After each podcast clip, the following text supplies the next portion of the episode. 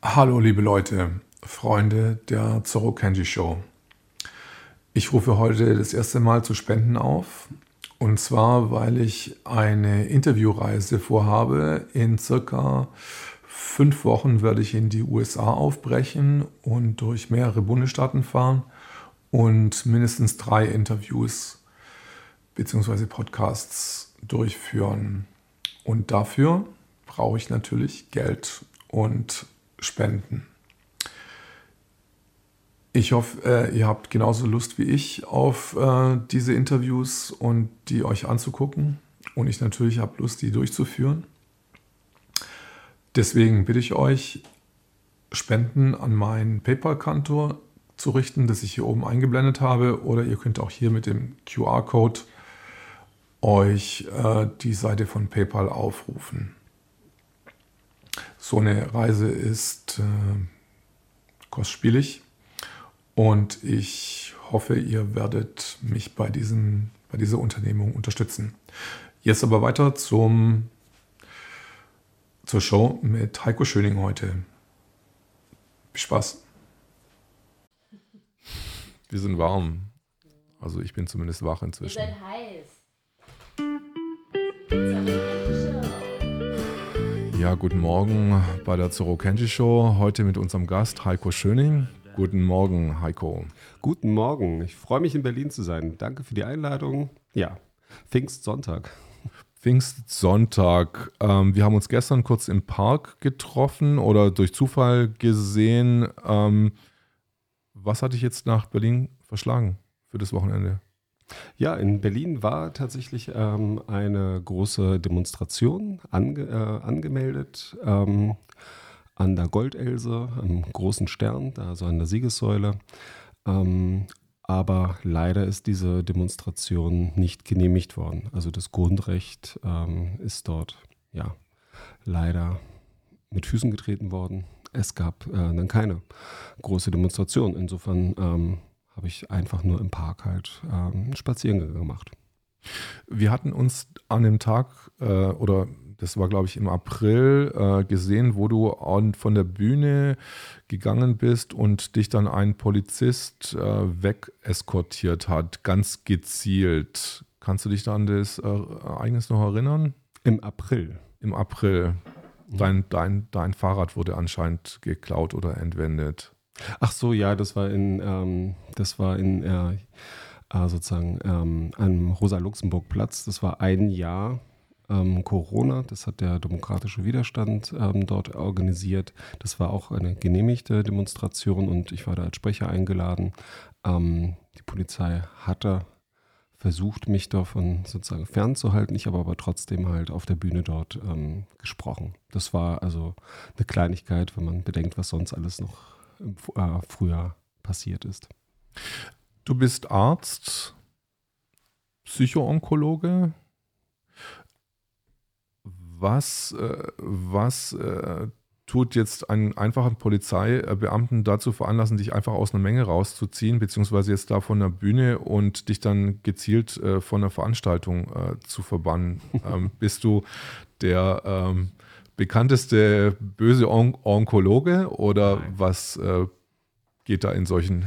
Nein, das hat sowieso alles gar nicht, äh, mhm. gar nicht groß mit meiner ärztlichen Tätigkeit zu tun. Ähm, sozusagen der Aufhänger, das Besondere ähm, startet eigentlich mit einer Ausstrahlung im September 2019, also ein paar Monate bevor Corona ausgebrochen worden ist, ähm, startet es. Dort habe ich ein längeres, äh, ausführliches Interview gegeben und ich habe dort ähm, vorhergesagt, dass für 2020 von Kriminellen eine Erregerpanik geplant wird, die ausgerollt wird und die ja, ähm, einen ähnlichen weltweiten äh, Impact hat, also ähm, ein kriminelles Verbrechen, das den gleichen Maßstab hat wie 2001 mit Anthrax, mit einem tödlichen Krankheitserreger. Und ich hatte gesagt, für 2020 wird es auch von Hochkriminellen geplant. Und hatte dort in dem Interview auch gesagt, dass ähm, auch alle ihre Schutzbefohlenen dort auch schützen sollten und genau prüfen sollten, wenn es ausgerollt wird 2020, wie sind tatsächlich die Fakten. Also ich habe da direkt halt auch die ähm, Gewerkschaft der Polizei zum Beispiel erwähnt. Ja, schaut euch das denn wirklich an, was geplant wird. Ich konnte noch nicht sagen, mit was, ob es wieder Antrags äh, wird oder ob es halt Coronavirus wird oder ob es ein Pockenvirus wird. Ja. Aber ähm, diese geplante Pandemie, die konnte ich eben vorhersagen. Und das habe ich im September 2019 auch schon gemacht. Und das ist sozusagen der Anstoß, warum ich immer wieder halt national wie international daran gehindert werde, diese Fakten ruhig und klar eben zu nennen oder auch, dass es einem größeren Publikum zugänglich wird. Ähm, das hört sich jetzt für mich an, als wärst du ein sehr strategischer Denker und kannst äh, aus minimalen Informationen, die dir vorlegen, einfach ein ganz großes Gesamtbild zu formen. Wie war das jetzt im September? Wie bist du darauf gekommen, dass da irgendwas nicht stimmt? Was für ähm, die, mhm. Ess die, Ess die Essenz, das würde mich in interessieren, wie du da drauf gekommen bist. Ja, und ähm, das kann man relativ gut erklären, auch ähm, tja, mit meinem Arztberuf. Ich habe also in ähm, Berlin an der Charité habe ich Medizin studiert, auch in Australien und in England ähm, auch nochmal.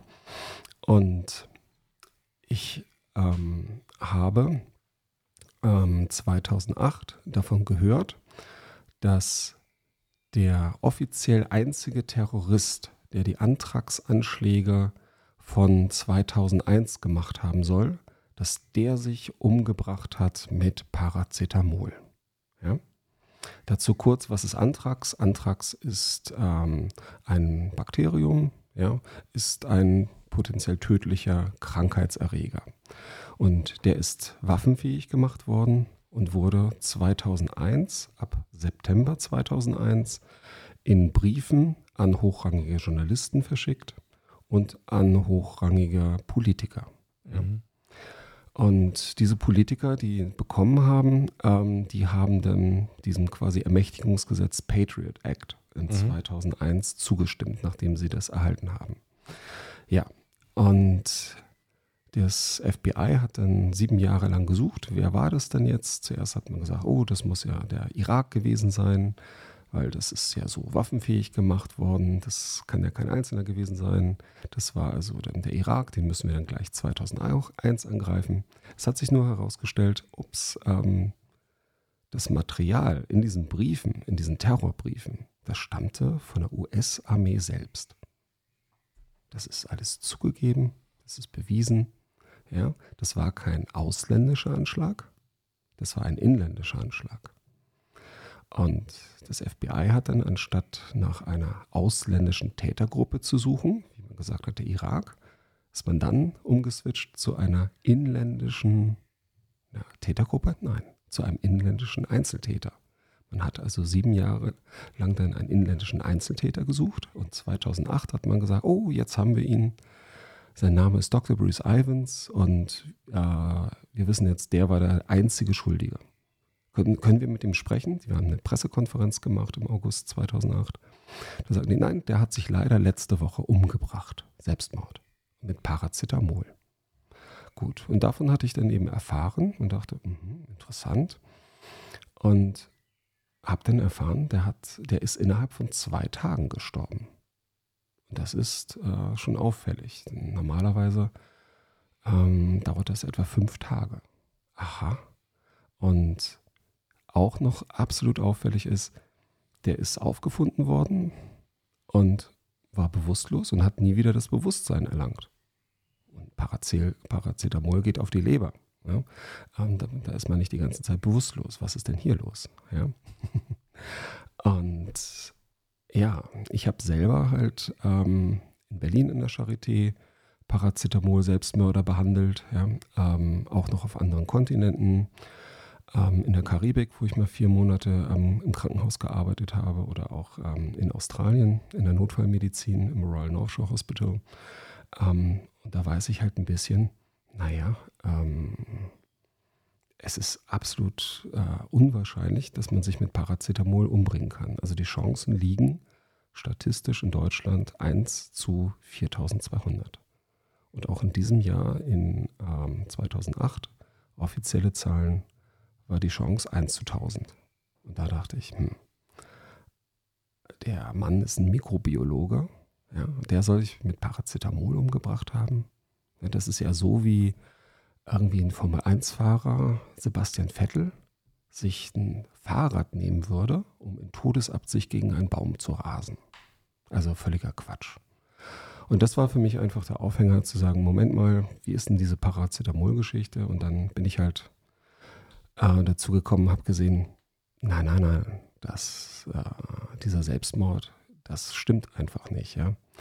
Und selbst diese längste, teuerste Untersuchung des FBIs ja, in der Geschichte dieses quasi Bundeskriminalamtes, ja, ähm, da haben sie sich eine Sache gespart.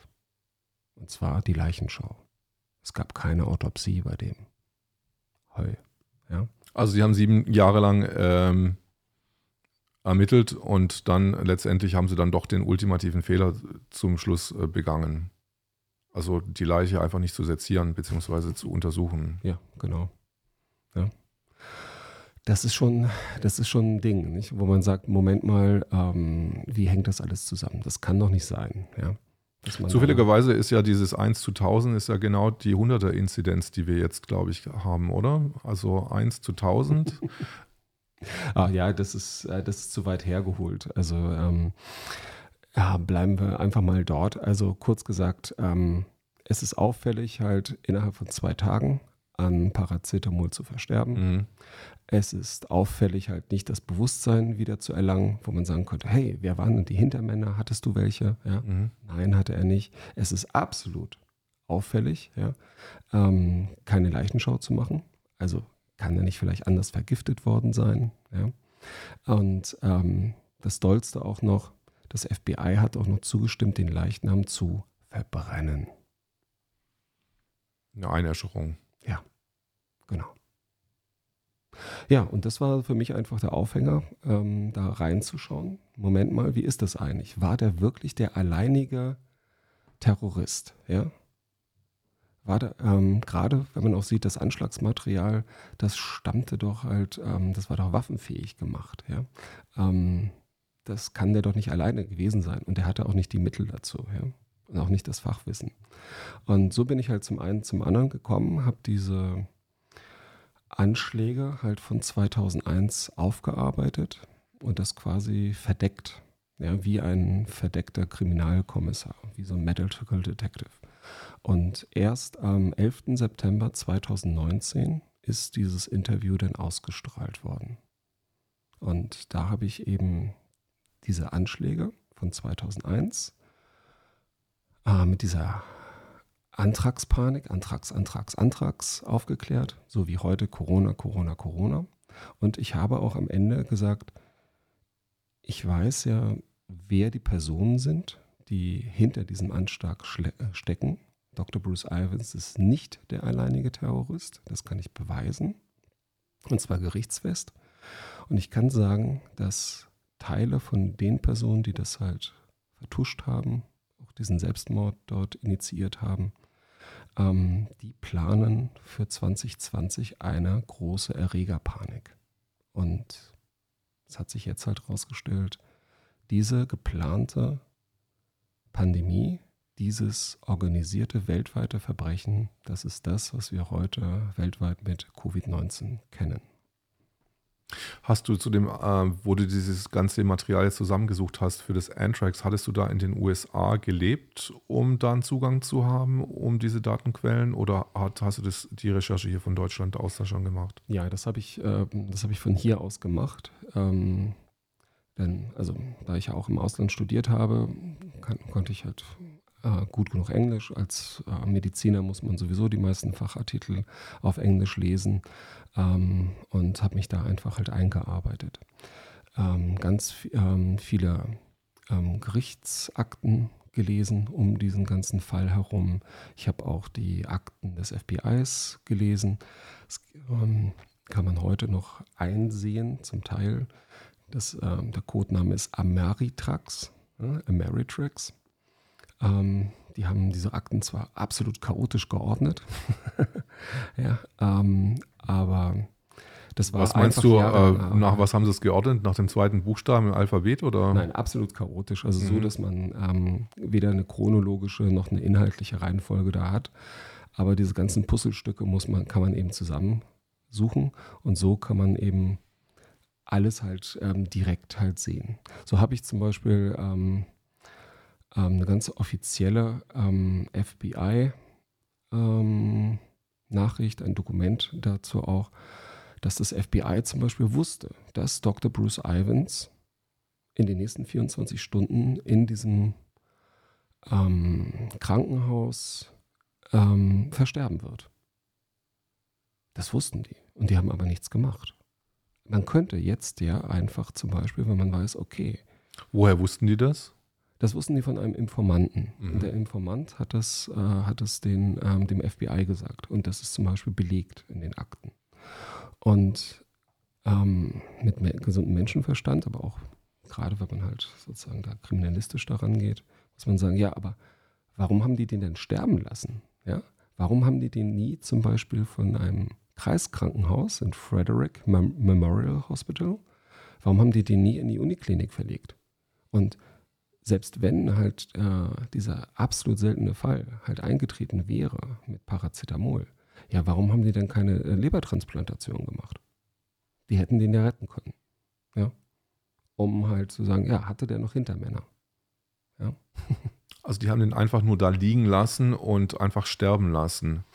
Also keine, also wie ich mir das so vorstelle, wie du das jetzt beschreibst, also der liegt jetzt in dem, in dem kleinen äh, Feldwald- und Wiesenkrankenhaus, keine Spezialabteilung oder sonst irgendwas, um den um sein Leben zu retten und der wurde einfach nur, die machen gar nichts einfach. Genau.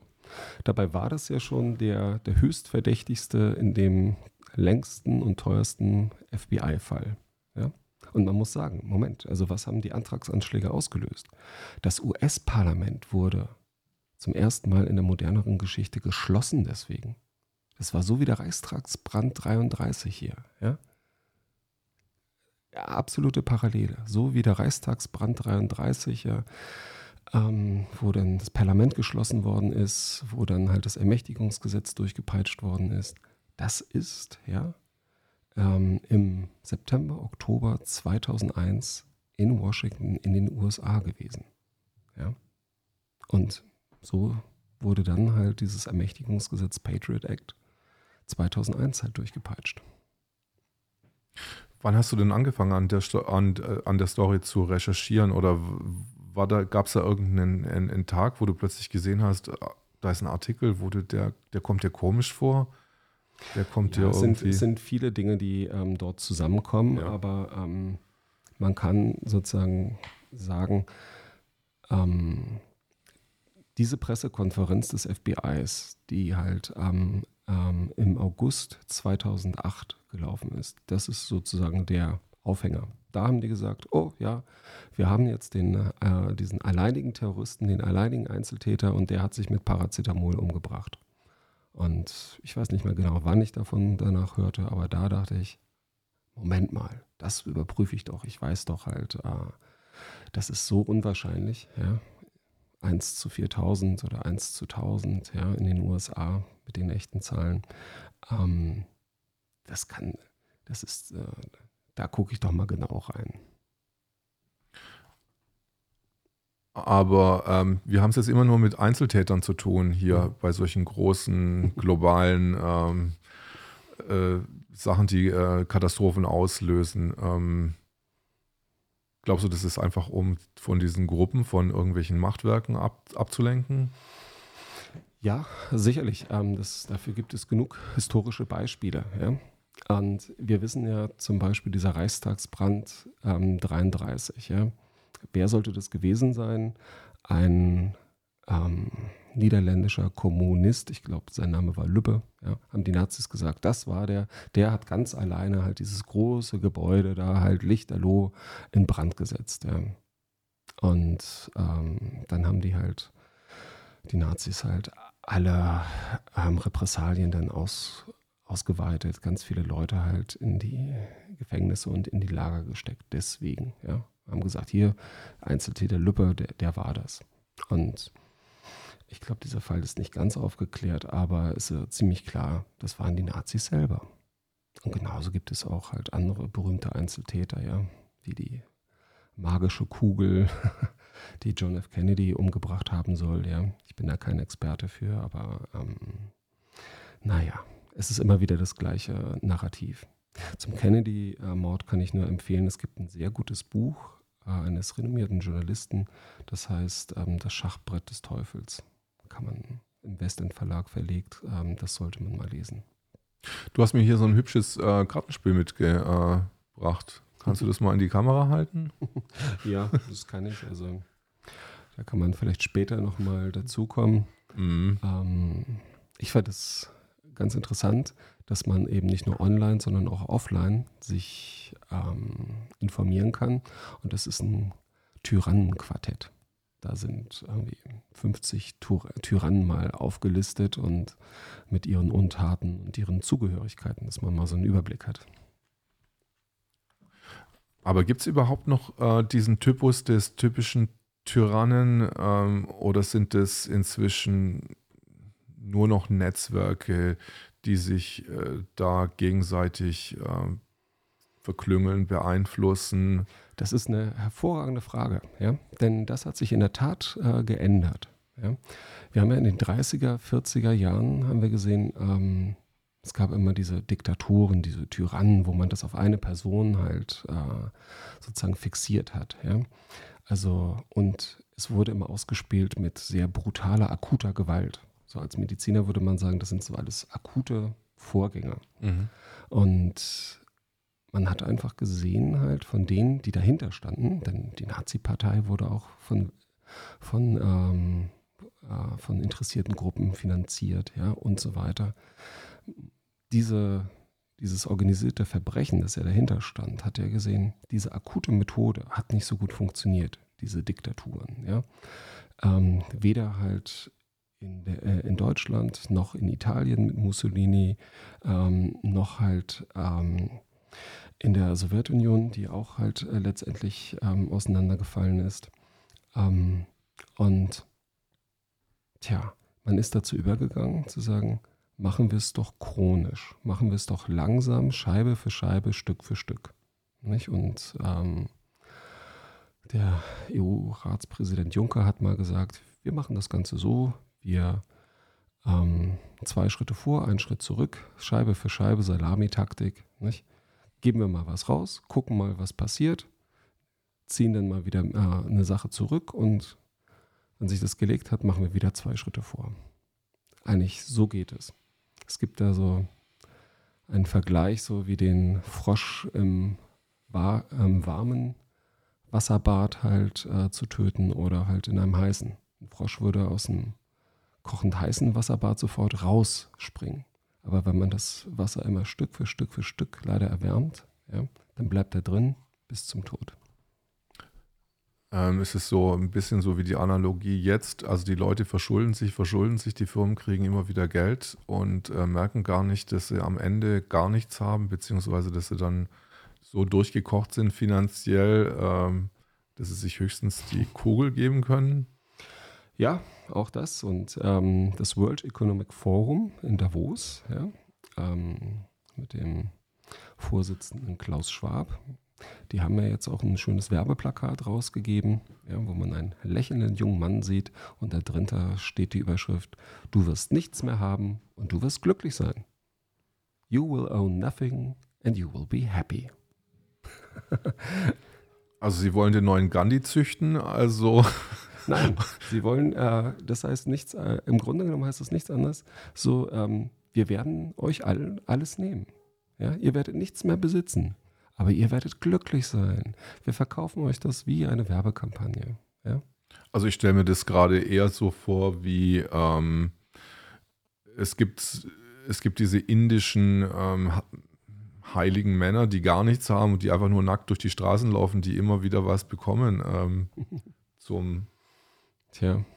Ja, wie hat sich, jetzt um auf Anthrax zurückzukommen, wie hat sich dann nach dem KenFM-Interview 2019 dein Leben, hast du da irgendwie gemerkt, dass da äh, irgendwelche Kräfte, dass du die geweckt hast äh, oder sagen wir mal Partner äh, oder äh, Leute, die das irgendwie jetzt nicht so toll finden, was du da jetzt gesagt hast? Ja nein. Also ähm, man muss sagen, die, die das gesehen haben, das waren, glaube ich, über 300.000 ähm, dann insgesamt, die meisten davon ähm, waren erstmal geplättet, ja, die das gesehen haben und gesagt, Manometer, ja, also was rollte auf uns zu? Was kann man, äh, was kann man äh, sozusagen, was kann man machen? Und ähm, es haben leider zu wenige halt richtig ernst genommen und auch ähm, konsequent unterstützt. Ja. Ähm, das ist so ein bisschen wie Cassandra mit Troja. Ja, wenn man weiß, holt dieses Pferd nicht hinein, ja, passt auf, wenn man schon weiß, dass halt ja, seine lieben Mitbürger sterben werden, ja, wenn das passiert. Und trotzdem ist diese Resonanz nicht so da. Das ist ähm, sehr schwierig. Ja. Ähm, auf der anderen Seite natürlich, da das öffentlich war, gab es schon massive Reaktionen dazu, ähm, die Weiterverbreitung dieser Informationen zu behindern. Also ich habe nicht erst seit jetzt Corona 2020, sondern schon seit halt 2019 persönliche Repressalien nach und mehr und mehr nach und nach. Ja. Ähm, das war mir aber vorher klar, dass das so kommen wird. Ich hatte auch schon sozusagen vorgebaut, Öffentlichkeit schützt, ja. ähm, dass man sozusagen sieht und versteht, wer ist denn das eigentlich, von wo kommen denn die Informationen her. Und kann nur sagen, es geht natürlich auch da gar nicht um meine Person, sondern es geht ähm, um die Inhalte. Und nochmal, Dr. Bruce Ivans ist nicht der alleinige Terrorist der Antragsanschläge 2001. Ja? Ähm, das ist nachweisbar. Also, wer war es dann? Und die Antragspanik 2001 ist sehr vergleichbar mit der Corona-Panik 2020, 2021, was wir jetzt haben. Wie hast du diesen Nachweis geführt, äh, dass er nicht der Einzige war, der jetzt für an, verantwortlich ist für diese Antrax-Anschläge? Ja, ähm, das sind sehr viele Details, aber ähm, wie ich es, glaube ich, gerade schon erwähnt hatte, äh, die Mordwaffe ja, ist sozusagen leitführend dabei. Denn dieser Bioerreger, Anthrax, Bacillus anthracis, ja, dieses Bakterium, das kommt in der Natur ganz normal vor. Ja. Ähm, damit bekommt man aber eigentlich ähm, äh, nicht dieses Lungenanthrax, diese tödliche Krankheit. Man kann das nicht einatmen ja, und stirbt dabei. Das gab auch in den USA. Der letzte Fall war 25 Jahre vorher, wo Menschen halt ähm, in der Wollindustrie ja, ähm, dieses halt eingeatmet hatten von Schafen, Schafswolle. Ja.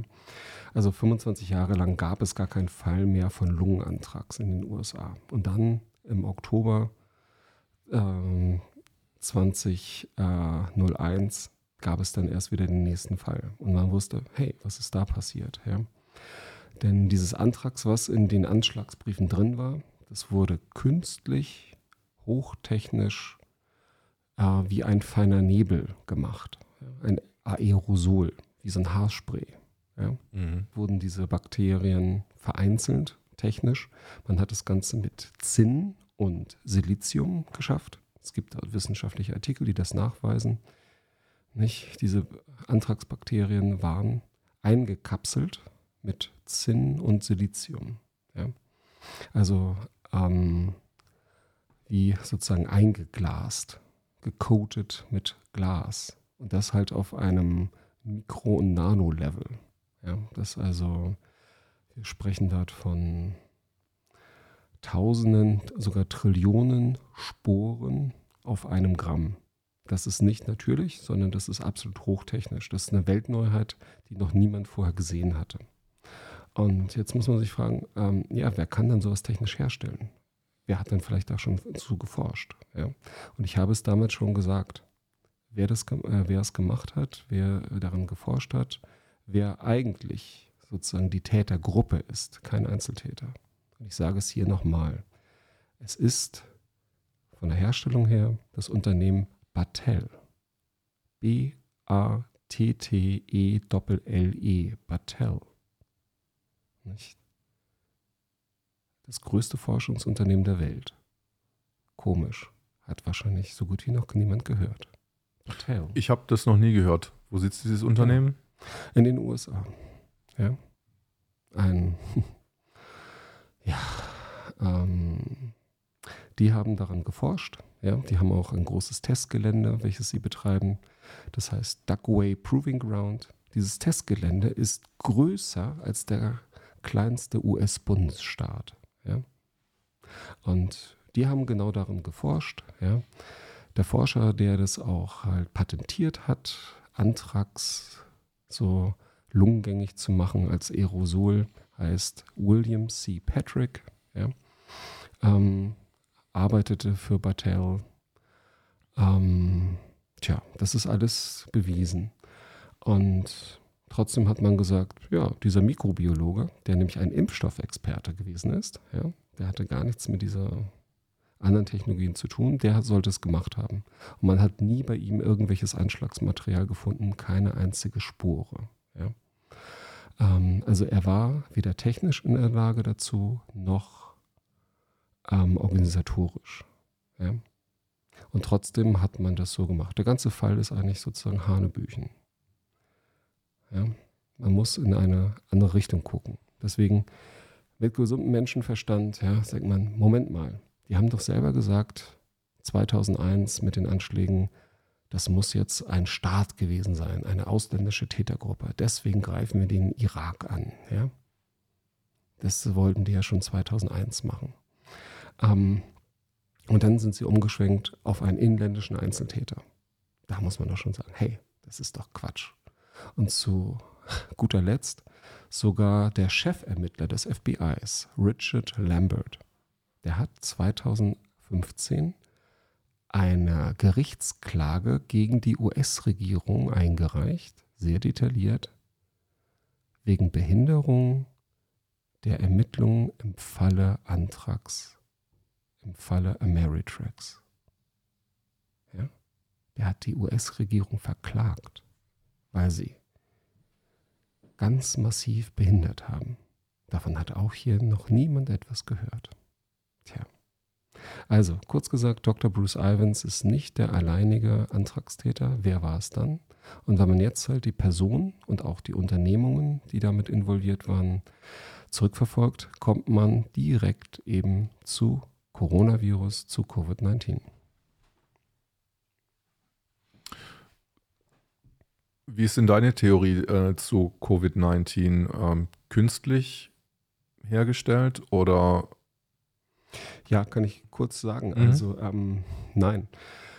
Ähm, ich habe mir da noch kein Urteil halt bilden können mhm. dazu. Alles es sieht, äh, sieht natürlich aus. Mhm.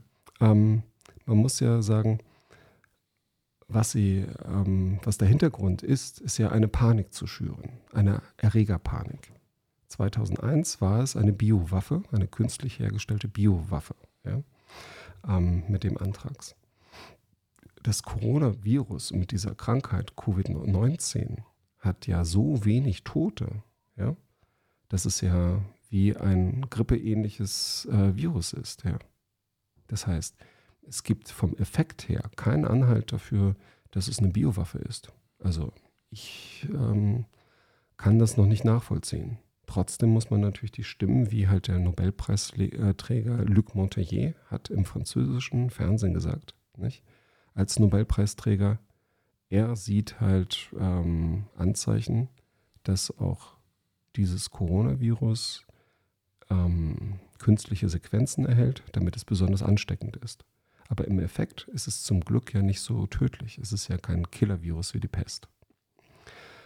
Im Effekt ist es aber, ähm, so wie es ja über die Medien gespielt wird und dann wieder über die Regierung ausgeführt wird, dass man dort denkt, man hat hier, ähm, tja, so, so etwas wie diesen Antragsanschlag, ja. Eine tödliche Waffe. Eine Frage, vielleicht geht die ein bisschen zu weit, vielleicht kannst du die beantworten. Ähm, wie kann ich künstliche Sequenzen in dem Virus äh, feststellen, ob das künstlich äh, ist oder ob etwa etwas natürlich ist? Ach, das geht heutzutage re relativ klar und einfach. Man kann, ähm, so wie in der Bedienungsanleitung, ähm, kann man, wie so ein Bauplan, kann man heute das Genom analysieren. Und da sieht man genau, sind es menschliche Anteile, sind es tierische Anteile davon, ja. Und ähm, da kann man eben schauen, welche Anteile das Ganze hat. Und wie gesagt, ähm, Luc Montagnier, Nobelpreisträger, hat es eben schon öffentlich im französischen Fernsehen gesagt. Aber nochmal, das ist nicht ähm, der große Punkt. Nicht? Wichtig ist, dass die Menschen glauben, sie haben es hier halt äh, mit einem tödlichen Krankheitserreger zu tun. Und das ist absolut parallel.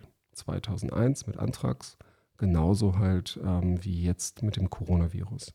Nur dass eben 2001 hieß es ja auch, Antrags, Antrags, Antrags, große Panik überall in den Medien weltweit. Ja.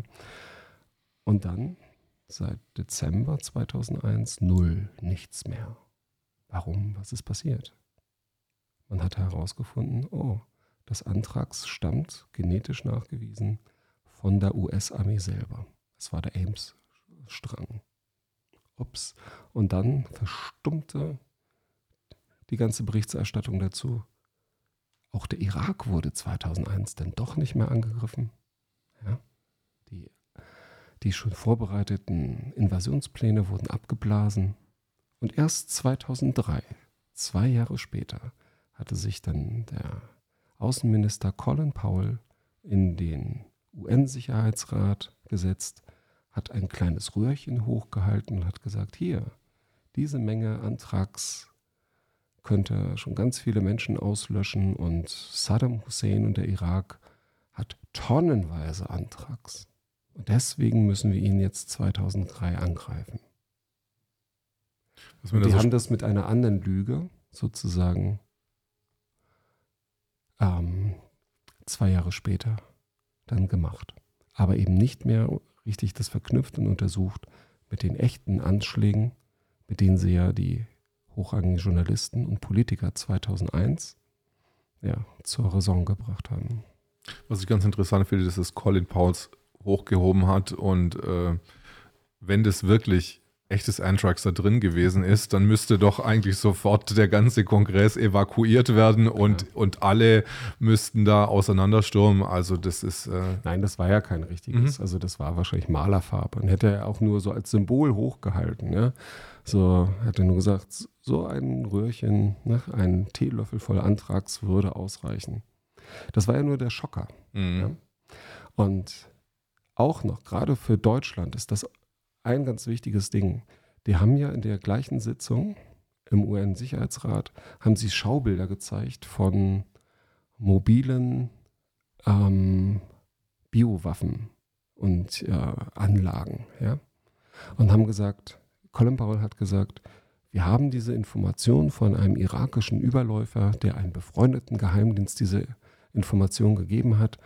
Äh, Saddam Hussein hat ganz viel von diesen Biowaffenanlagen auf ähm, LKWs mobil.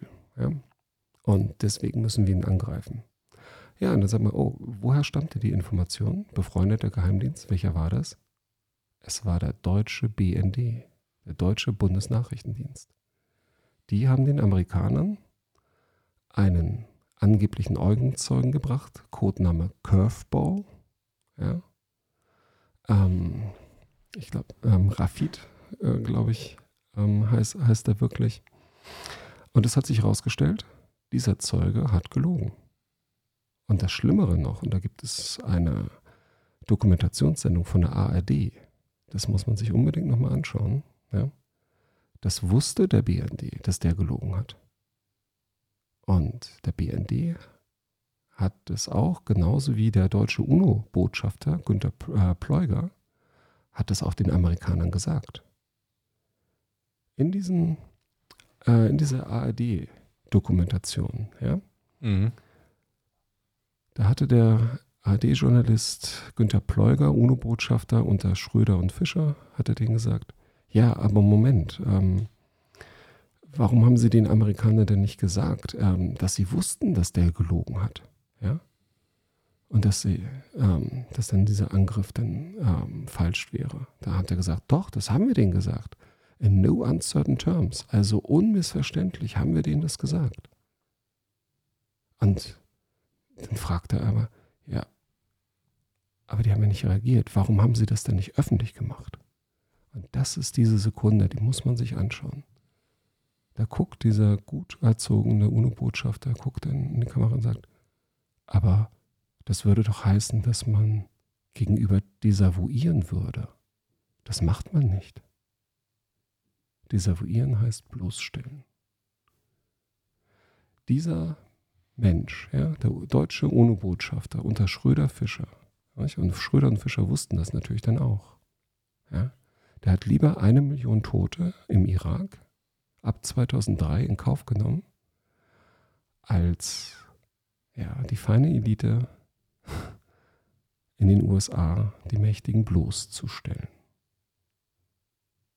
Das muss man sich anschauen. Denn genau so psychologisch ticken diese Leute. So sind sie erzogen, deswegen sind sie auf diesen Positionen dort. Ja?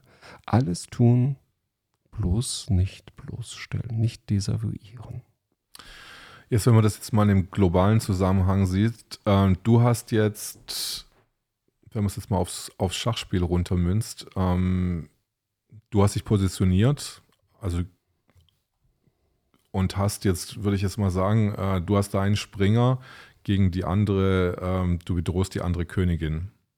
Ja. Ähm, die Gegenseite hat jetzt die Königin weggezogen. Was ist jetzt dein nächster Zug? Wir können das Spiel nur zusammen gewinnen. Mhm. Ja, das, ist, das ist ganz klar. Und ähm, ich habe mich auch dann sozusagen auch deswegen nur positioniert, es geht um Menschenleben. Eine Million Tote im Irak, das ist belegt. Es gibt eine Studie, die heißt Body Count vom IPP äh, ähm, NW. Das ist, die sind Friedensnobelpreisträger, das sind die Friedensärzte. Eine Studie ähm, dort gemacht. Eine Million Tote. Kinder, Väter, Mütter. Ja? Und wir sind mitverantwortlich. Und ähm, es ist gar keine Frage. Nicht? Als Mensch muss man da natürlich aufstehen und es ähm, versuchen zu verhindern, was als nächstes da ist. Und dieses organisierte Verbrechen, was ja auch damals im Irak 2003 gelaufen ist, und wir wissen doch alle, Saddam Hussein hatte keine Massenvernichtungswaffen. Ja, das war gelogen. Ähm, und trotzdem haben wir da mitgemacht und das Ganze unterstützt. Nicht? Unser lieben NATO-Partner. Ja? Ähm, die NATO-Partner ja, aber die deutsche Regierung hat sich, glaube ich, äh, paritätisch raus. Äh, ja, hat ja. sich sozusagen gesagt, ja, wir machen da halt äh, sozusagen, wir senden keine Truppen. Mhm. Nicht? Aber trotzdem ist der NATO-Fall ausgerufen worden. Mhm. Ja? Also der NATO-Verteidigungsfall ist 2001 zum ersten Mal in der Geschichte ausgerufen worden. Und Deutschland unterstützt ja, auch diese Kriege über. Nein, ich glaube, das ist der Bündnisfall doch schon 98 ausgerufen im Kosovo, oder war das Nein, nicht? Das war das erste Mal 2001. Mhm. Ja, damit. Und ähm, es basiert halt alles auf einer Lüge. Und auch mit den Antragsanschlägen kann man eben sehen, ja, ähm, diese ganze Geschichte vom September 2001 ist nicht so wie in den offiziellen ähm, Medien da. Und seitdem eben rausgekommen ist, zugegeben, bewiesen, steht auch im FBI-Bericht ja auch drin, Ameritrax, ja, 2008 halt rausgegeben, ähm, steht ja auch drin, ja, das war eben ein inländischer Anschlag und das Material stammte von der US-Armee selber.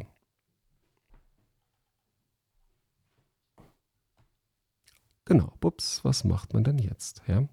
Und es ist so wie ähm, organisiertes Verbrechen wie mit der Mafia. Wir sehen doch, dass halt mit diesen illegalen Kriegen, ja, im Irak 2003, in Libyen, ja, auch ähm, diese Verbrecher kommen ja damit durch. Und wenn es noch weit weg ist, ja, dann sagen ja hier viele, okay, betrifft mich, mich ja vielleicht nicht so direkt. Auch Afghanistan, die deutsche Bundeswehr steht da schon, nicht? Ja, schon Jahrzehnte. Jetzt mittlerweile, nicht? Und ähm, irgendwann sind wir dann auch mal selber dran. Und genau das scheinen wir hier gerade zu erleben, dass jetzt halt das organisierte Verbrechen auch den Mittelstand in den westlichen Ländern jetzt schröpft. Ja? In Deutschland wie in anderen Ländern mit einer wieder geplanten Pandemie mit Covid-19. Ist es, du bist äh, Psycho-Onkologe und Onkologie ist Krebs. Krebs, genau, ja. Krebs. Ich habe also hier in der Charité ähm, äh, ja, studiert und mhm. hier in der Hämatologie, Onkologie ähm, gearbeitet und ähm, später mal eine Zusatzausbildung noch äh, teilgenommen halt ähm, zur Psychoonkologie. Aber hier wird ja immer ganz st äh, stark mit, diesen, äh, mit, diesen, ähm, mit, diesen, mit diesem Wachstum gearbeitet, was auch bei Krebszellen äh, vorliegt, mhm. mit diesen Kurven. Aber ähm, es, es, es hält ja nicht irgendwie, was es verspricht, diese, äh, diese Wachstumskurven jetzt von Covid-19. Ähm, denkst du deswegen, dass, die, ähm, dass diese Strategie, die jetzt hier da gefahren wird, ähm, dass immer wieder andere Zahlen, immer wieder andere Messwerte, CT-Wert, wir springen von anderen, äh, von eins im andere, das ist so eine, das ist diese, eine Verwirrungsstrategie ja. einfach. Ähm, das kenne ich natürlich aus dem ähm, aus der Krebsmedizin, die Menschen sind überfordert. Mhm. Wenn man die Diagnose bekommt, Krebs, ja, dann ist bei den meisten nichts mehr so wie früher. Ja? Und ähm, da braucht man Hilfe. Ja? Und man kann es nicht ganz äh, beurteilen. Was ist jetzt, wie sieht das aus, nach innen drin und, und, und. Ähm, und das ist natürlich perfide, wenn man das besonders halt eben einsetzt. Ja? Und die meisten Menschen können das eben nicht so beurteilen. Deswegen ähm, braucht es dafür eben Ärzte, Ärzte, die aufklären, ja? Ärzte für Aufklärung. Es braucht dann auch Experten, die sich seit Jahrzehnten damit beschäftigen, nicht? die Mikrobiologen sind, die Infektiologen sind und ähm, nicht so wie zum Beispiel Professor Sucharit Bhakti, ja? Uni, äh, Uni Mainz, der irgendwie über 10.000 Mediziner ausgebildet hat oder ähm, wie Professor Dolores Cahill, ja, die in Berlin am Max-Planck-Institut gearbeitet hat, Professorin für, ähm, für Molekularbiologie und Infektiologie. Sie ist Präsidentin der World Freedom Alliance und ähm, ich bin zum Vizepräsidenten gewählt worden. Ähm, und mit diesen Menschen arbeite ich auch halt zusammen. Wir sind auch ähm, in Vereinen zusammen und ähnlichem. Ich habe noch eine Frage und zwar würdest du dieses, dieses Angstding, was jetzt bei der Psycho, du hast gesagt, dass bei Krebspatienten, wenn du den eröffnest, die haben Krebs, dass da ganz viel Angst und Unwissenheit äh, dasteht. Ist es jetzt vergleichbar, dass jetzt alle denken, sie haben eigentlich so eine Art Krebs, dass jetzt das Bewusstsein ist, wir sind eigentlich alle krank, gefährdet? Ja, das ähm, ist ganz perfide, ja. Also es wird einfach mit Urängsten gearbeitet mhm. und auch gerade mit dem Unsichtbaren. Ja? Was unbekannt ist, ähm, das stresst Menschen. Ja? Man kann es nicht einschätzen und das macht letztendlich halt unsicher und auch krank, weil das Immunsystem runtergeregelt wird durch Stress. Und wie behandelst du solche Menschen? Also diese, äh, was ist da dein Therapieansatz? Wenn, Aufklärung. Auf, Aufklärung. ja. Also du nimm, nimmst dir einfach viel Zeit für die, äh, für deine Krebspatienten dann. Ja, ach so, das ist, äh, das ist nochmal ein ganz anderes Thema. Ähm, ähm, ich wollte es jetzt konkret einfach. Ja, ganz konkret. Ja. Das, das äh, würde ich aber auch trennen und möchte ich auch trennen, mhm. weil man das, äh, glaube ich, da keine guten Parallelen mhm. irgendwie ziehen kann. Weil mit Antrags und Coronavirus, ja, äh, Covid-19, hier handelt es sich einfach um Verbrechen, nichts anderes. Das ist zwar im Weltmaßstab, aber es sind einfach Verbrecher, die das tun. Die profitieren davon, die haben Absichten davon, die haben es geplant. Ja. Man kann auch die Planung halt nachvollziehen Bei Antrax war es die Planungsübung Dark Winter. Die ist drei Monate vor dem Antragsausbruch äh, ähm, passiert. Beim Coronavirus war es die, äh, die Planübung Event 201. Die war im Oktober 2019. Genau das gleiche Szenario. Und genauso wie bei Dark Winter 2001 und Event 201 mit Coronavirus saßen die gleichen Leute am Tisch, die CIA, ja, die, der Geheimdienst der USA, zusammen mit der Johns Hopkins Universität. Sogar der gleiche Mann, Thomas Inglesby, saß an beiden Sachen am Tisch. Ja. Und die, die für die CIA beim Event 201 am Tisch gesessen hat. Man kann das alles halt sehen. Der Trick ist einfach sozusagen die Dreistigkeit, die Öffentlichkeit. Ja. Das war Avril Haines, die war ähm, stellvertretende CIA-Direktorin. Und die haben das dort schon öffentlich halt durchgespielt. Ähm, und die ist jetzt für Präsident Joe Biden die oberste Geheimdienstkoordinatorin. Also Koordinatorin für NSA, CIA und so weiter. Tja, der Trick ist eben diese Dreistigkeit. Gibt es dieses Amt seit Snowden erst? Äh, seitdem, weil ich glaube, Snowden war ja, glaube ich, der Erste, der diese ganzen Datenbanken dann gleichzeitig abge, ähm, abgegriffen hat, die dann zusammengeführt hat. Mm, ja, also das ist nochmal ein anderes Thema. Auch mhm. da gibt es wieder Verbindungen. Natürlich sozusagen die Überwachung, nicht? Ähm, ist da immer mit ein Strang des Verbrechens. Ja. Da kann man mit, äh, da kann man auch halt vieles daran sehen. Ähm, und Edward Snowden als Whistleblower hat da große Verdienste. Edward Snowden kennt nur jeder. Richard Lambert, ja, derjenige, der 2015 sogar eine detaillierte Gerichtsklage halt eingereicht hat gegen die Regierung, weil sie die Antragsuntersuchung behindert haben, und zwar massiv, ja, den kennt hier keiner. Darüber hat die Presse nicht berichtet. Ja?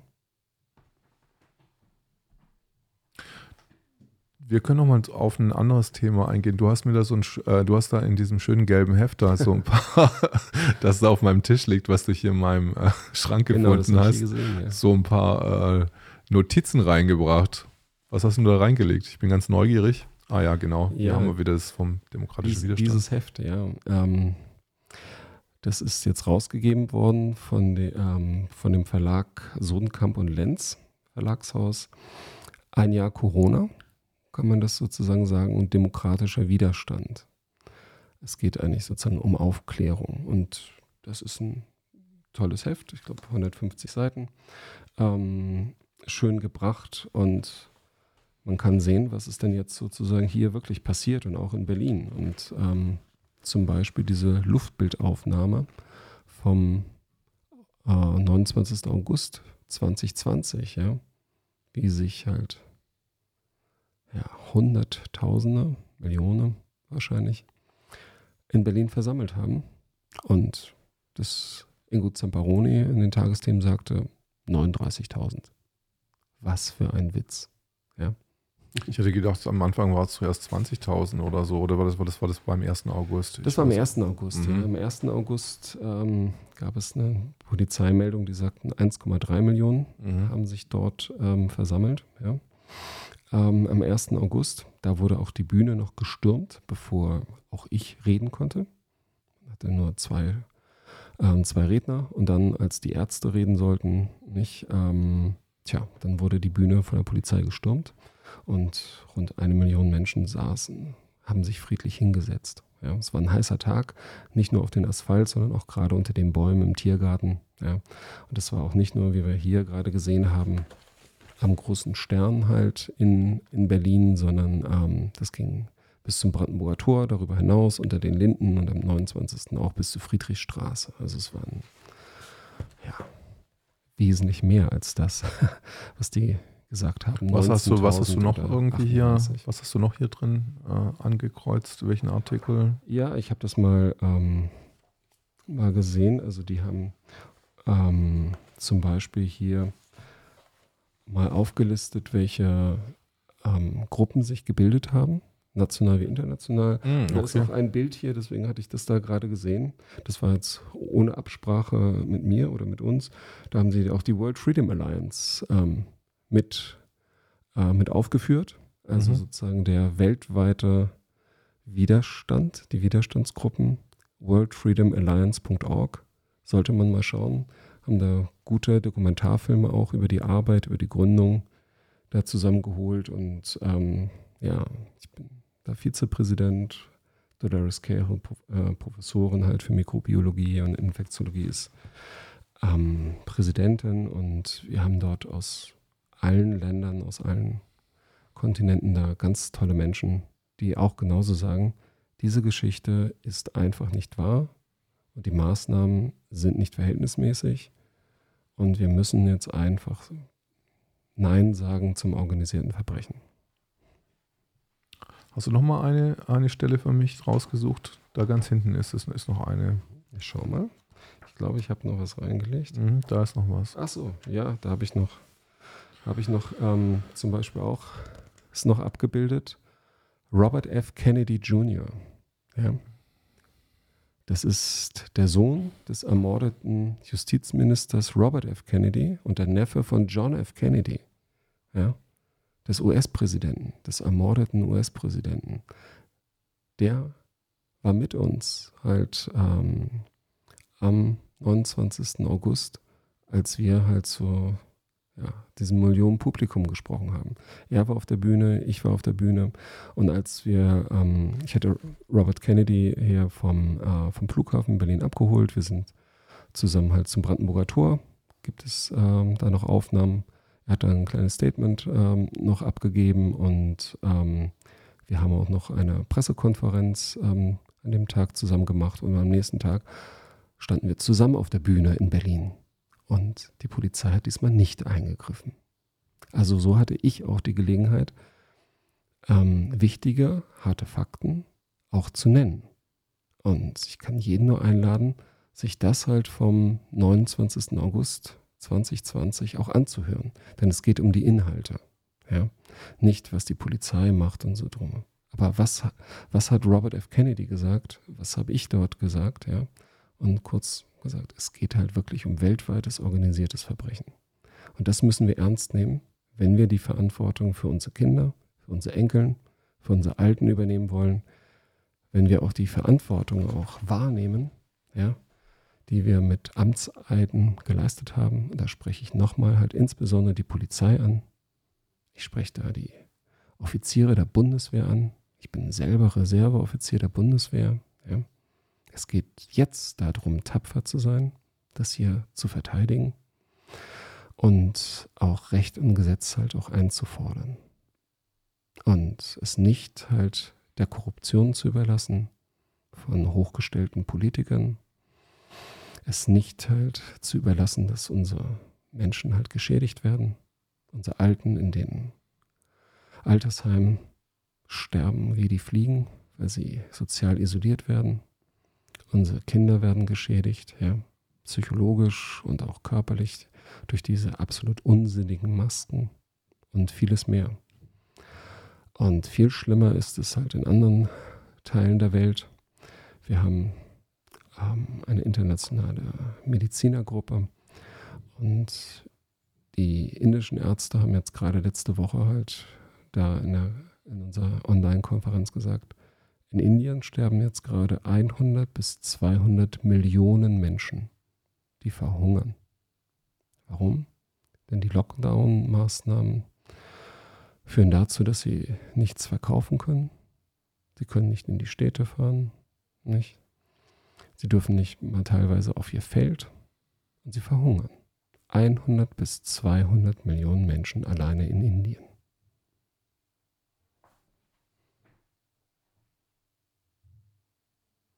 Und das ist der Grund, ja. Das war das Schweigen auf jeden Fall für diese Menge. Und das ist der, der Grund, warum man sagen muss, nein, ähm, das muss man aussprechen, auch wenn man natürlich Repressalien dort erlebt. Ja? Und ähm, wir können es aber nur gemeinsam gewinnen. Und wir haben aber die beste Chance seit 100 Jahren, ja, das halt auch hier endlich ins Positive zu drehen. Du hattest, du hast jetzt ein, ein Spiel entwickelt, eines deiner neuen Projekte ist ein, ist ein Spiel quasi. Vielleicht können wir es ja spielerisch gewinnen, diese ganze. Ähm ja, das Spiel ist nur sozusagen die Vorform, nicht? Wie mhm. man ja erstmal Sachen durchspielt und dann mhm. sie in die Realität umsetzt. Wie heißt dieses Spiel? Das Spiel heißt Wir-Kraft. Wir-Kraft. Wir sind kräftig. Wirkraft.org. O-R-G. Ja, und da kann man sich das Ganze anschauen. Denn ich habe, wie ich ja sagte, seit mindestens 2008 habe ich mich in diese kriminellen Strukturen halt eingearbeitet, insbesondere verdeckt und bin erst halt im 11. September 2019 damit öffentlich geworden, mit diesem Interview KenFM im Gespräch. Und in diesem Format ja, haben sogar schon halt ähm, Rita Süßmuth, Bundestagspräsidentin, gesessen und auch ähm, Bundesminister wie Andreas von Bülow. Ja. Ähm, also es lohnt sich, diese ganze Reihe halt ähm, anzusch äh, anzuschauen. Da sind ganz viele hervorragende Menschen, die wirklich ähm, ihre ganze Arbeit halt auch ähm, dort erklärt haben. Ja, und ähm, ich habe mich dann irgendwann nicht mehr mit den, nur mit den Problemen beschäftigt, sondern habe auch gefragt, was sind Lösungen? Nicht? Wie können wir das denn auch zum Positiven eigentlich drehen? Und auf diesem Weg bin ich äh, auf ein Zitat gestoßen. Da hat jemand gesagt, dass ich den Dieselmotor erfunden habe, ist ja schön und gut. Meine Hauptleistung ist aber, dass ich die soziale Frage gelöst habe. Wow, was für eine Aussage. Die soziale Frage gelöst, also der hat die Lösung für Kinderarmut, für Hartz IV. Das ist ja eine, eine steile Aussage. Von wem kommt die? Äh, Dieselmotor erfunden? Rudolf Diesel? Ein trockener Ingenieur?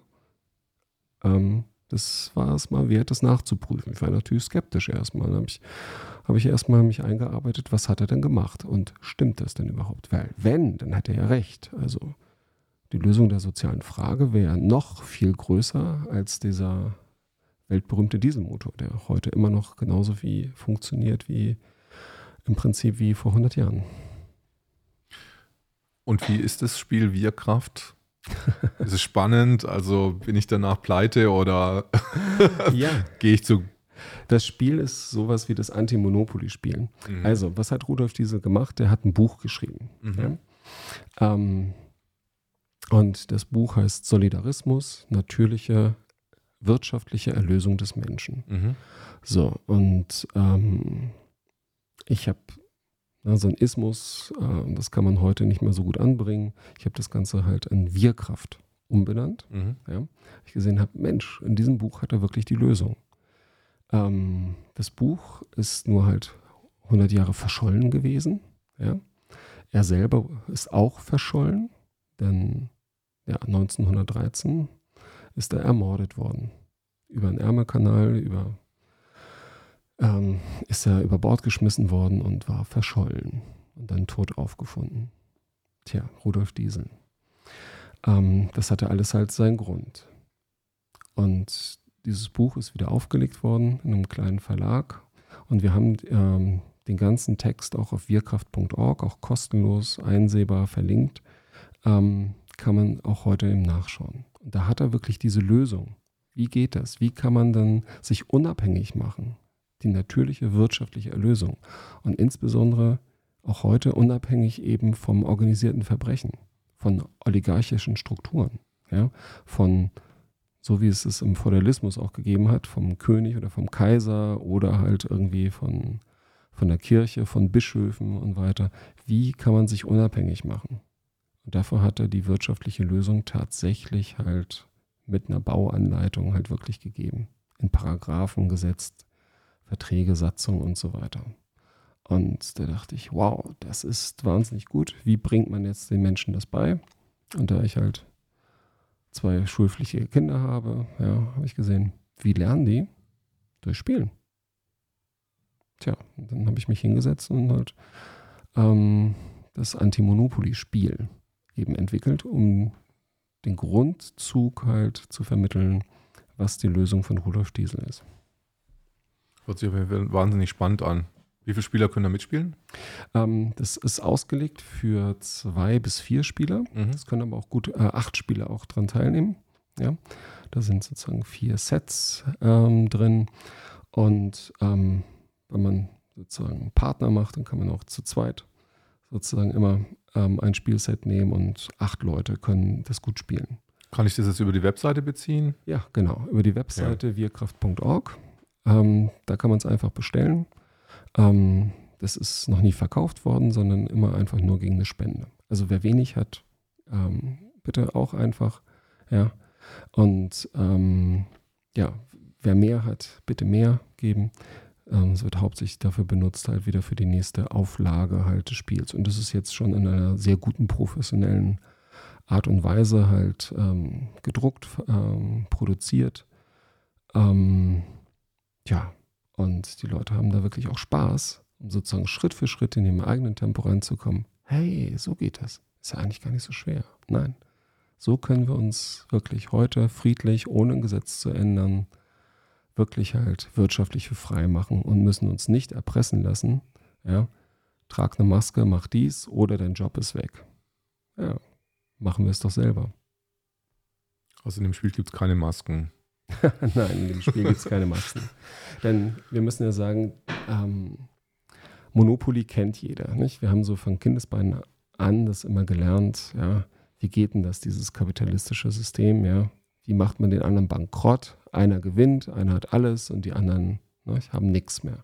Und so sehen wir, so geht das Spiel nach und nach. Ein paar wenige werden immer reicher, der Rest verarmt. Das hat auch Rido Diesel früher halt auch gesehen, ja. Ähm, und so geht halt Monopoly. Und das ist quasi das Anti-Monopoly, wie man das besser, menschengerechter machen kann und wie man das eben finanzieren kann. Und die Gesamtlösung heißt einfach, wir arbeiten nicht mehr fürs organisierte Verbrechen, wir kaufen nicht mehr beim organisierten Verbrechen, wir machen unsere eigenen Unternehmungen auf mit besseren Dienstleistungen und besseren Produkten. So einfach. Ich glaube, das war auch das Schlusswort, denke ich ja, mal. Fast. fast. Es kommt nur dazu, und sagt, okay, ähm, wie finanzieren wir das? Ähm, so, wir Ärzte, wir machen jetzt unsere eigene Klinik auf. Ähm, woher kommt das Geld? Oder ähm, ich kaufe nicht mehr äh, oder ich bestelle nicht mehr bei Amazon, aber ähm, wie geht das? Handelskette oder so? Ja? Oder ein Biobauernhof? Muss ich jetzt bei Nestlé oder Danone halt deren Produkte nehmen? So, nee. Wir können das selber finanzieren und genau dafür hat äh, Diesel halt die Lösung gemacht. Und das kann man halt mit dem Wirkraftspiel eben erlernen. Und was muss der normale Mensch eigentlich tun? Muss er sich auch so exponieren, hinstellen, halt auf eine Bühne oder irgendwas Besonderes machen? Nein. Ein einziger Cent pro Tag reicht. Ein Eurocent. Ja? Wenn alle einen Cent pro Tag geben, können wir das Ganze halt nach und nach aufsetzen und es ist nicht mehr. Und da liegt eben die große Chance, die wir auch haben seit 100 Jahren nicht mehr. Wir haben jetzt die Aufmerksamkeit. Jetzt pokern diese Oligarchen, diese, dieses organisierte Verbrechen jetzt hoch, weil sie weltweit so viele Menschen halt ähm, dort drangsalieren. Ja? Und die Aufmerksamkeit ist da. Und jetzt einfach zu sagen, hey, wir machen es besser, wir lassen dieses organisierte Verbrechen einfach links liegen, wir kaufen nicht mehr bei denen, wir arbeiten nicht mehr für die, wir machen unsere eigenen Sachen. Und ein Cent pro Tag reicht schon, um das Ganze nach und nach aufzusetzen. Eine gute, tolle Botschaft. Auf jeden Fall und ich bin verdammt gespannt, mir das Spiel auch zu kaufen und mal zu gucken. Ähm Nichts kaufen, einfach gegen eine Spende. Wir haben eine ganz wichtige Frage noch ausgelassen. Äh, wie ist denn die Spur von Anthrax zu Covid-19? Ja, das ist in der Tat ganz wichtig und ganz direkt. Der offizielle alleinige Terrorist Dr. Bruce Ivans. Für wen hat er denn gearbeitet, nicht, bei diesen Anschlägen 2001?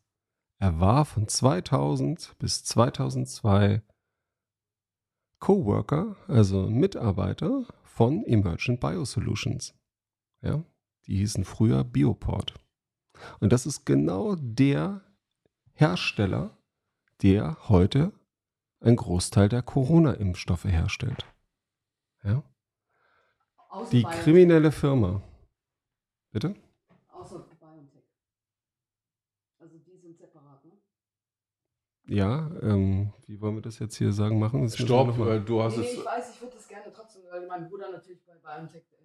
Ja, aber du bist jetzt, du bist aber nicht. Du, du, du, du bist gar nicht im Interview drin. Ich weiß. Ja, aber Stopp, du, du musst wir müssen das nochmal machen. Pause, Pause, Pause machen. Ja, wir müssen ja nochmal machen. Let's go. Ähm, wir haben jetzt noch einen wichtigen Punkt vergessen. Wie ist denn die Verbindung zwischen Anthrax und Covid-19 in der ganzen Geschichte? Ja, das ist äh, sehr gut, äh, nochmal das klar zu machen. Ganz direkt, ja. Von wem kommt denn der, äh, der äh, Coronavirus-Impfstoff? Ja, Wer ist denn eigentlich der Hersteller für AstraZeneca, für Johnson Johnson, für Novavax? Ja? Wer stellt das denn eigentlich her? Ja? Denn diese Firmen sind eigentlich mehr nur sozusagen die Verkaufsfirmen dafür mit den bekannten Namen. Aber wer stellt es her?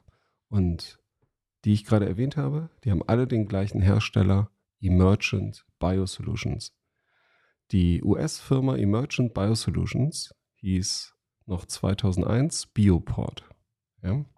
und hatte 2001 den einzigen zugelassenen Impfstoff in den USA gegen Anthrax. So, die haben ein Riesenvermögen damit gemacht, ja, weil nach dieser Anthrax-Panik, ja, Millionen von Menschen gegen Anthrax geimpft worden sind, weil sie gesagt haben, oh, nicht hier ein ausländischer Terroranschlag. Tja, und jetzt raten wir mal, Wer hat für Emergent Biosolutions, Bioport, gearbeitet? Genau, Dr. Bruce Ivans, der nachher als offiziell der einzige Terrorist halt der Antragsanschläge war. Der hat von April 2000 bis Februar 2002 für Emergent Biosolutions gearbeitet.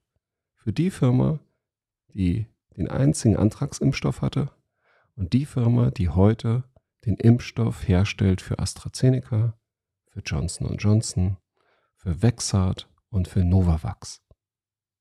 Jens Spahn hat im Juni 2020 mit anderen Gesundheitsministern der, äh, in Europa 300 Millionen Impfdosen bestellt. Und der Hersteller ist Emergent Biosolutions. Es ging nur über den Weg AstraZeneca ja, im Juni 2020 schon bestellt. Und es ist die gleiche hochkriminelle Firma mit den hochkriminellen Direktoren Fuad El-Hibri, Admiral William Crow und Jerome M. Hauer, genannt Jerry Hauer.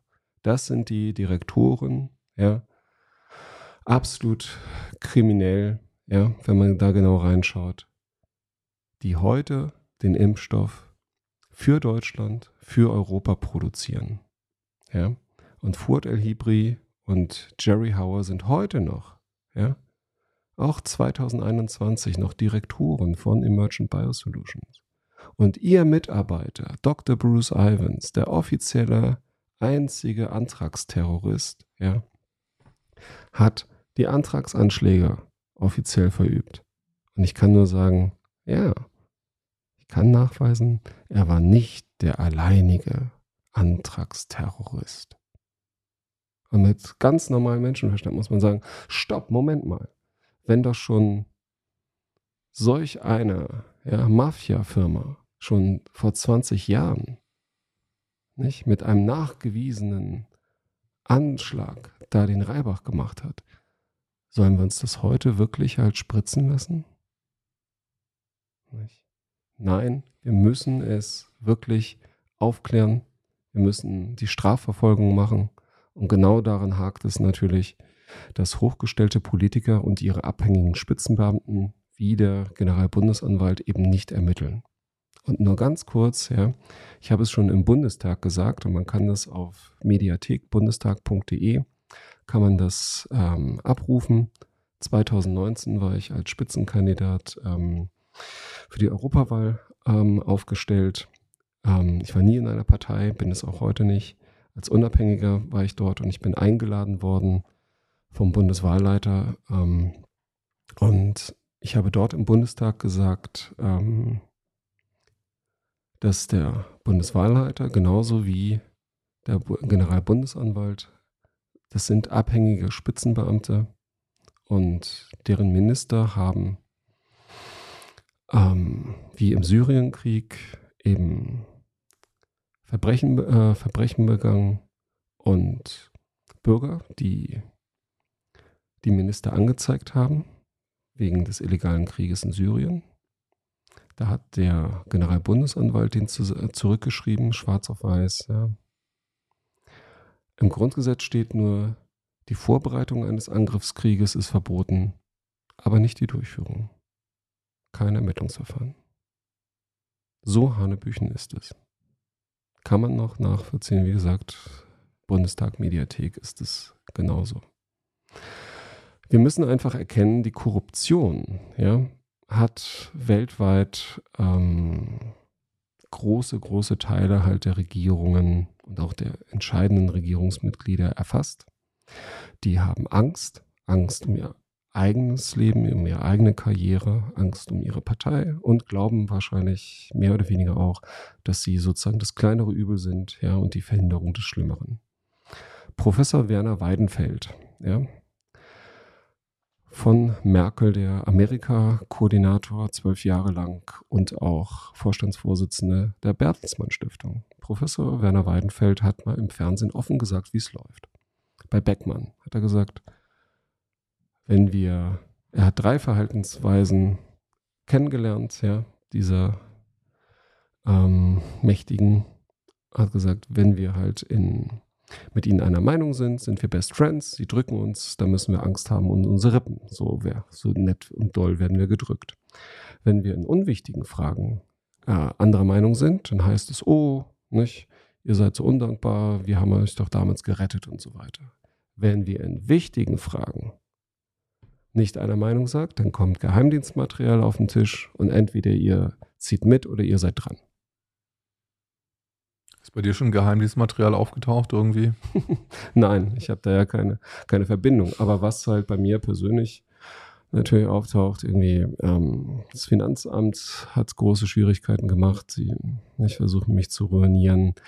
Ähm, ich bin in Bremen ähm, ähm verhaftet worden äh, wegen des Missbrauchs eines Notrufs. Nach einer Einkesselung ist am 5. Dezember 2020 ein Mann kollabiert mit Herzproblemen. Ich habe ihm einen Notwagen äh, äh, in diesen Polizeikessel gerufen und die Polizei hat mich dann halt verhaftet, ja, ähm, weil ich ihm einen Notarztwagen gerufen habe. Ähm, dann haben die nach drei Stunden in der Kälte, ja, mit 50 Leute, die da eingekesselt worden sind, haben sie mich, nur mich, dann halt noch aufs Revier gebracht und haben ähm, in einem vergitterten Wagen mit Blaulicht und äh, über sechs rote Ampeln halt rüber, ähm, haben mich dort in eine Zelle äh, dann gesteckt und haben gesagt, so, ähm, es kommt dann noch die Kripo. Dann meinte ich, Moment mal, Sie haben doch gesagt, Sie sind von der Kriminalpolizei. Hat er sich verplappert wohl und sagte, ja, da kommt gleich wer. Und es kam der, Star, die, der Starschuh nicht die Stasi, sondern der Starschuh, die politische Polizei, hat mich verhört. 5. Dezember 2020 in Bremen. Ja? Und weil ich nichts anderes getan habe, als einem Mann mit Herzproblemen einen Krankenwagen gerufen habe. Ich habe das schriftlich von der Staatsanwalt Bremen ja, nach einem halben Jahr eingestellt. Und das Schlimme auch noch, ich habe den Polizisten dort in Bremen habe ich gesagt, ich möchte bitte meinen Anwalt sprechen, freundlich. Ich habe den Kriminalbeamten das gesagt auf dem Revier. Ich habe auch dem Staatsschutz das gesagt. Und ich bin erst am Nikolaustag, am 6. Dezember, in der Nacht dann erst wieder entlassen worden. Und dann habe ich den Kriminalbeamten, die offensichtlich nicht direkt involviert waren, gesagt, sie haben mir das Recht meines Anwalts nicht gewährt. Das ist doch ein Grundrecht, glaube ich. Und dann sagten die, ah, der Staatsschutz hat zu uns gesagt, sie haben auf einen Anwalt verzichtet. Die Polizei hat gelogen. Die hätten mir auch Drogen unterschicken können oder irgendwas auf mein Handy, irgendwelche Daten spielen können und so weiter. In London bin ich, als ich in Speakers Corner auf einer Bank gestanden habe, ähm, 26. September 2020 und auch diese Sachen halt sagen wollte, wie das wirklich mit dem weltweiten Verbrechern, äh, Verbrechen ist, kam eine äh, behelmte Polizeieinheit mit äh, 20 Mann auf mich zugestürmt, hat mich in Handschellen gelegt, in einen Gefängniswagen ähm, reingebracht und abtransportiert, mich 22 Stunden in Haft gehalten. Offizieller Grund, ich habe zu mehr als 30 Leuten gesprochen. Das ist eine Ordnungswidrigkeit in Großbritannien. Dafür haben die mich 22 Stunden in Haft gehalten, haben mir mein Handy weggenommen, haben mir meinen Laptop weggenommen und das Buch von Sucharit Bhakti und Karina Reis, Corona-Fehlannahmen. Diese drei Sachen habe ich bis heute nicht wiederbekommen. Tja. Und wie gesagt, ähm, am 1. August 2020 Millionendemo in, in Berlin. Ja. Die Polizei hat in die Bühne gestürmt, bevor ich halt als eingeladener Sprecher sprechen konnte. Ja. 29. August 2020 hat es geklappt. Da war John F. Kennedy mit dabei. Da haben sie wohl wegen der internationalen Verwicklung gesagt, hm, das können wir jetzt nicht. Da hatte ich die Gelegenheit, das auszusprechen. Verbreiten, das sollte man verbreiten, ja, genauso wie das KenFM im Gespräch. Ist von YouTube natürlich schon längst gelöscht worden, aber ähm, auf der Plattform kenfm.de kann man sich das noch ansehen. Ja, so kam das Ganze. Und ähm, das sind eben sozusagen die Bedrohungen und die Repressalien, die da sind. Und man wird natürlich sozusagen versucht, irgendwie in rechte Ecken abgedrängt zu werden oder irgendwie was anderes geframed. Ja. Obwohl es nur darum geht, die Menschen hier zu schützen, zu sagen, mit ganz klaren klassischen Beweisen sehen wir hier, wir können den Verbrechern von heute mit dem Covid-19-Verbrechen es noch nicht ähm, gut genug nachweisen, weil dieses Verbrechen noch zu frisch ist. Sie streiten es einfach ab, ganz dreist. Ja? Aber wir können die gleichen Verbrecher mit ihren Verbrechen von vor 20 Jahren Ding festmachen. Und das sind die Antragsverbrecher. Und nochmal, Take-Home-Message, die Impfstoffe nicht, von AstraZeneca, Johnson Johnson, Novavax werden von Emergent Biosolutions hergestellt. Und deren Mitarbeiter Bruce Ivans ist offiziell der alleinige Antragsterrorist von 2001. Grund genug, um zu sagen, Moment mal, meinen Arm halte ich da nicht hin.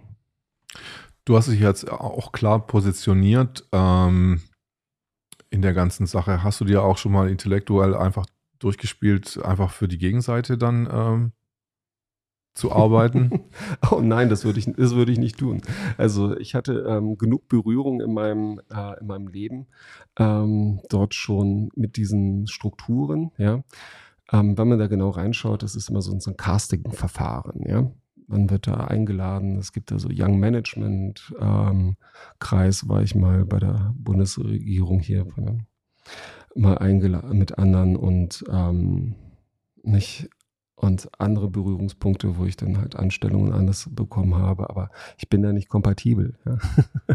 und immer. Bist du dazu frei? Du bist äh, bist du einfach zu intellektuell oder bist du dann einfach zu, ist es dir nicht anspruchsvoll genug, die, was die da. Doch, das ja? ist ganz toll, das ist auch ganz professionell und es gibt sehr, sehr viel Geld und auch mhm. ein, man muss nur sagen, man kommt eben dahinter und fragt sich, Moment, was, äh, was ist das hier eigentlich? Das klappt doch, das funktioniert doch gar nicht so, nicht?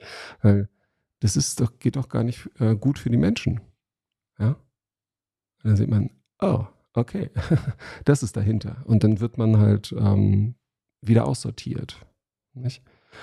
Ähm, und diese Strukturen muss man eben verstehen, wie man dann hoch, sozusagen hoch, hochkommt oder eben auch nicht. Ja. Also du kommst nicht da hoch, wenn du zu viele Fragen stellst. Genau, oder wenn man nicht halt wegguckt, ja, und das nicht eben mitmacht, ja. Und einfach mal an der richtigen Stelle schweigt. Und wenn es aber um Menschenleben geht, ja, und ich bin Arzt, ja, ähm, dann darf man da nicht schweigen, ja. Und man darf auch schon gar nicht schädigen. Ja? Ähm, das muss man halt schon publik machen. Denn wir sind hier einfach eine große Menschheitsfamilie. Als Arzt weiß man, ja, es ist völlig egal, schwarz, weiß, dick oder dünn, groß oder klein, ja, links oder rechts, es ist völlig Wurst. Ja? Wir sind eine Menschheitsfamilie. Und es geht nicht nur halt um die Patienten, sondern auch um die eigene Familie. Und unsere Kinder werden bedroht, Unsere Alten werden bedroht, wir selber werden bedroht. Und wir müssen jetzt Nein zum organisierten Verbrechen sagen. Und wir können es zum Glück eben friedlich, indem wir sagen, wir arbeiten nicht mehr für euch, wir kaufen nicht mehr bei euch, Wir bauen unsere eigenen Unternehmen auf und mit der Wirkraft sehen wir eben auch, ähm, wie das Ganze finanziert werden kann. So klar und einfach ist es. Und wenn das jetzt noch mehr publik wird, wenn die Menschen darüber nachdenken, nicht diese Aufmerksamkeit darauf lenken, einfach zu sehen, ja, es ist ein großes Verbrechen. Ja, wir haben in großen Teilen in einer Illusion halt gelebt. So wie die DDR-Bürger halt auch die aktuelle Kamera hatten und ihre ganze Propaganda drumherum, ja. Da einfach zu sagen, nee, ja, jetzt machen wir das nicht mehr, Schluss aus. Wir haben die Kraft, gerade auch in Deutschland, ja. Wir haben schon mal eine friedliche Revolution gehabt und ich kann nur sagen, ich habe in diesem Jahr ähm, Corona, die erste Hälfte halt in Deutschland versucht, ähm, hier den Widerstand und die Aufklärung anzuschieben. Ich bin Mitgründer der Ärzte für Aufklärung. Ich habe den ähm, Corona-Untersuchungsausschuss ähm, ähm, ausgerufen am 31. Mai 2020. Im Juni hatten wir die erste Anhörung acu2020.org, außerparlamentarischer Corona-Untersuchungsausschuss. Ja, die sechs Parteien haben es nicht gemacht, ja, hätten das aus eigener Kraft machen können in 16 Bundesländern und im Bund. Aber ähm, das haben wir dann selber in die Hand genommen. Und in der zweiten Jahreshälfte ähm, habe ich dann mehr international gearbeitet. Ähm, wir haben da die World Doctors Alliance gegründet. 10. Oktober 2020 eine gute Konferenz in Berlin gehabt. Ähm, dort bin ich halt im, im, Vorstand und auch die World Freedom Alliance hat sich am 1. November 2020 äh, gegründet. Ähm, in Stockholm kann man sich wunderbar anschauen, worldfreedomalliance.org in diesen ähm, Dokumentationsvideos. Ja, und wir gewinnen das Ganze zusammen und international. Und so werden wir jetzt im August 2021 wieder Millionen zusammenholen in Berlin und friedlich ähm, unser Recht einfordern.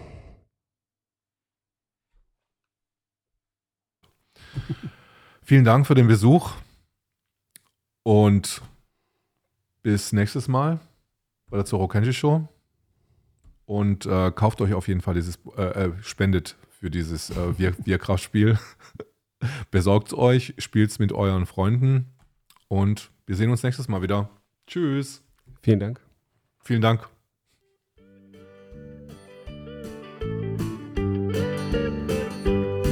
A million sunshine down, but I see only one.